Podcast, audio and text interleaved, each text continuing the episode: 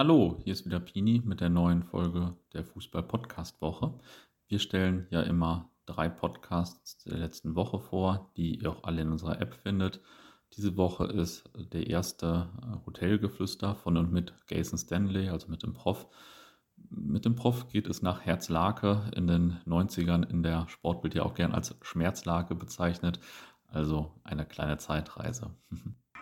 So, und also wir sind ja hier im, im legendären Hasetal-Stadion und wir haben ja auch vorhin darüber schon gesprochen, dass ich zumindest in meiner Jugendzeit, wo ich noch äh, verpickelt und hässlich war, was ich ja nach wie vor immer noch bin, aber da saß ich viel am Computer und habe Bundesliga-Manager Hattrick gespielt. Das hast du nie gespielt, Kai, oder? Nee, nee, nee. BMH es gab auch noch BMH Professional und danach kam halt Bundesliga-Manager Hattrick.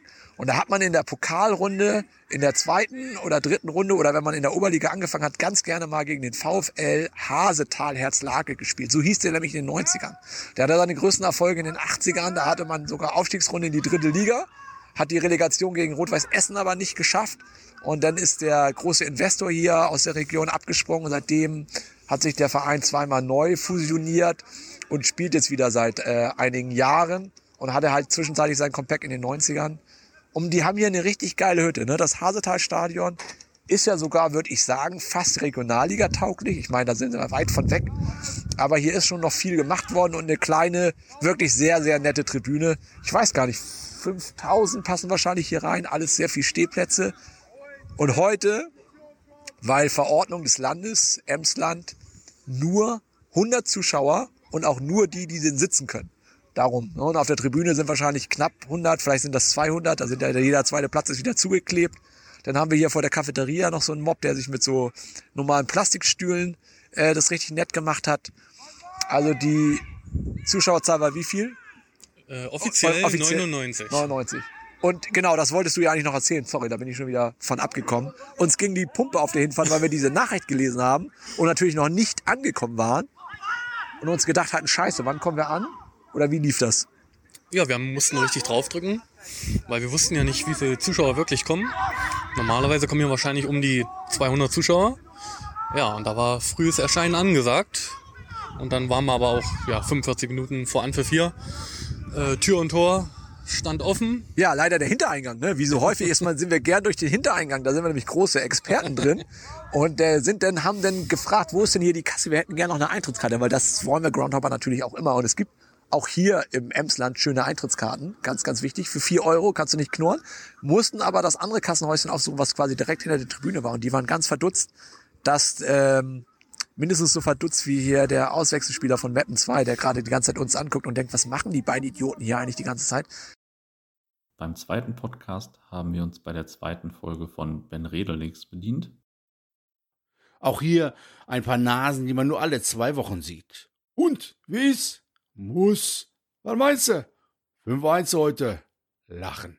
Galgenhumor Deluxe. Jeder weiß Bescheid. Eine verschworene Gemeinschaft ohne viele Worte. Dann schnell austrinken und ab ins Stadion. Alle zehn Meter noch ein kurzes Schwätzchen, Hände schütteln und Mut zu sprechen. Wird schon so schlimm nicht werden. Bis nachher beim Analysebierchen an der Theke. Endlich drin. Unten in den Katakomben. Und dann dieses Gefühl wie beim allerersten Mal, wenn du die Stufen des Aufgangs beschwingt und erwartungsfroh nach oben schreitest. Das Lächeln auf deinen Lippen, wenn der Lärmpegel langsam ansteigt, du die ersten Gesänge aus dem dumpfen Brei heraushören kannst. Und schließlich hebst du den Kopf und schaust hinein ins weite Rund, das gar kein Rund ist, aber das ist dir in diesem Moment natürlich wurscht.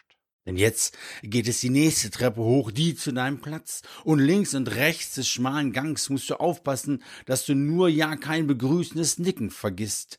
Sonst kommen später am Bierstand oder auf dem Klo die Fragen, was ist los, du Arschloch? Gehen uns nicht mehr? Am Platz angekommen, werden alle erst einmal abgeklatscht, begrüßt und mit einem schnellen Spruch versehen. Dann wird genauer hingeschaut. Wer fehlt und warum? Naja, der Neuling ist nicht da. Seine Frau hat ihn nach dem Erwerb seines Tickets gefragt, ob er denn jetzt wirklich zu jedem Spiel hingehen würde. Er hatte nur unglaublich den Kopf hin und her geschüttelt und gemeint, Schatz, warum meinst du, heißt das Ding wohl Dauerkarte? Seine Frau fand dieses Argument anscheinend nicht überzeugend genug. Auf seinem Sitz hat nun ein Kollege von ihm Platz genommen. Den kannten wir noch nicht. Egal. Er scheint sich aber bei uns wohl zu fühlen. Und aufmerksam ist er auch. Als sein Bier alle ist, schaut er in die Runde und fragt, noch einer? Nicken. Kurz darauf kommt er mit einem Sechserträger in der einen Hand und zwei Bieren in der anderen die Stufen wieder hinauf. In der Hand mit den zwei Bieren hat er seine Finger tief in die Becher versenkt. Es soll ja nichts verloren gehen auf dem Weg nach oben. Hat geklappt.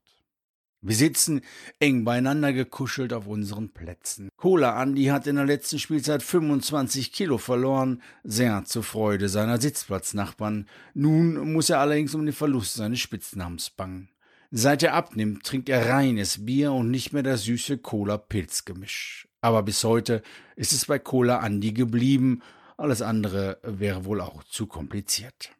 In der Pause muss schnell raus, was vorher so genüsslich hinein durfte.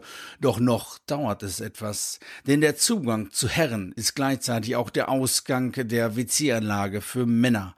Massenkuscheln. So viel Nähe haben manche seit Jahren nicht mehr bei ihrer eigenen Ehefrau gehabt. Der Mann, der uns entgegenkommt, hat vorne die komplette Buchse nass. Er hatte sich die Hände waschen wollen und offensichtlich den ersten Schwall aus dem Hahn falsch eingeschätzt. Nun ist rund um seinen Hosenstall alles tiefblau gefärbt. Und als drittes hört ihr einen Ausschnitt aus Rautenperle Morning Call. Das ist ein Podcast rund um den HSV. In Hamburg steht ja in Kürze das Derby an. Ähm, natürlich sehr bitter in diesen Zeiten, dass das äh, ohne Zuschauer ist. Bis zum Derby des HSV gegen den FC St. Pauli am Freitag im Volksparkstadion. Aber es ist und es wird auch nicht das gleiche sein, wenn am Freitag der HSV und FC St. Pauli im 104. Stadtderby aufeinandertreffen. Die Rivalität der Vorsaison, wo es noch Empfänge und Fanmärsche gab, sie fällt natürlich pandemiebedingt schon weg. Maximal 1000 Zuschauer und selbst die sind noch längst nicht sicher, werden im Stadion am Freitag dabei sein dürfen. Das ruhigste Derby aller Zeiten, titelt die Bild heute auch völlig zurecht. Und damit ist das Spiel an sich ebenso gemeint wie natürlich auch die Sicherheit rundherum, denn auch da bleibt es weitgehend ruhig, was ja grundsätzlich erst einmal gut ist. Zwar wird das Volksparkstadion auch diesmal rund um die Uhr bewacht, aber das Ganze drumherum ums Derby es scheint dieses Jahr wegzufallen. Lediglich auf dem Kiez plant die Polizei für Freitag noch einmal eine erhöhte Präsenz, aber auch hier wird von den Ultras beider Fanlager keinerlei Ärger erwartet, was den FC St. Pauli-Präsidenten Oke Köttlich dann auch dazu bewog, beide Fanlager, beide Ultra-Fanlager einmal ausdrücklich zu loben. Auch in dem Musiker-Fangespräch zwischen St. Paulis Edelfan König Boris von der Hip-Hop-Band Fettes Brot und HSV-Kultbaden Lotto King Karl geht es tatsächlich sehr respektvoll und schon sehr freundschaftlich zu, wie im Hamburger Abendblatt auf wirklich sehr unterhaltsame Art und Weise nachzulesen ist, wie ich finde. König Boris tippt dabei auf ein 1 zu 1 Unentschieden und Lotto King Karl bleibt sich treu und tippt auf einen 4 zu 2 Sieg für den HSV mit Manuel Winsheimer übrigens als Derbyhelden. Ein Held der etwas seichteren anderen Art ist für die Hamburger Morgenpost übrigens Stefan Ambrosius. Den feiern die Kollegen von der Mopo heute nochmal als plötzlich unter dem Titel Plötzlich Platzhirsch als Newcomer der Stunde. Und parallel dazu versucht sich die Bild weiterhin Derby-Stimmung ein wenig zu erzeugen. Die Rache 8 vom Volkspark beschreibt dabei, welche acht Profis beim HSV die Vorjahresschmach mit zwei Derby-Niederlagen in einer Saison noch äh, mitgemacht haben und natürlich wie jetzt versuchen werden, am Freitag diese Schmach wettzumachen. Das war die dieswöchige Fußball-Podcast-Woche. Alle Podcasts findet ihr wie immer auch in unserer App. Ich wünsche euch ein schönes Wochenende und kann schon mal ankündigen, dass bei mir noch diverse richtig gute Aufnahmen schlummern und auf euch warten. Viele Grüße und ein schönes Wochenende.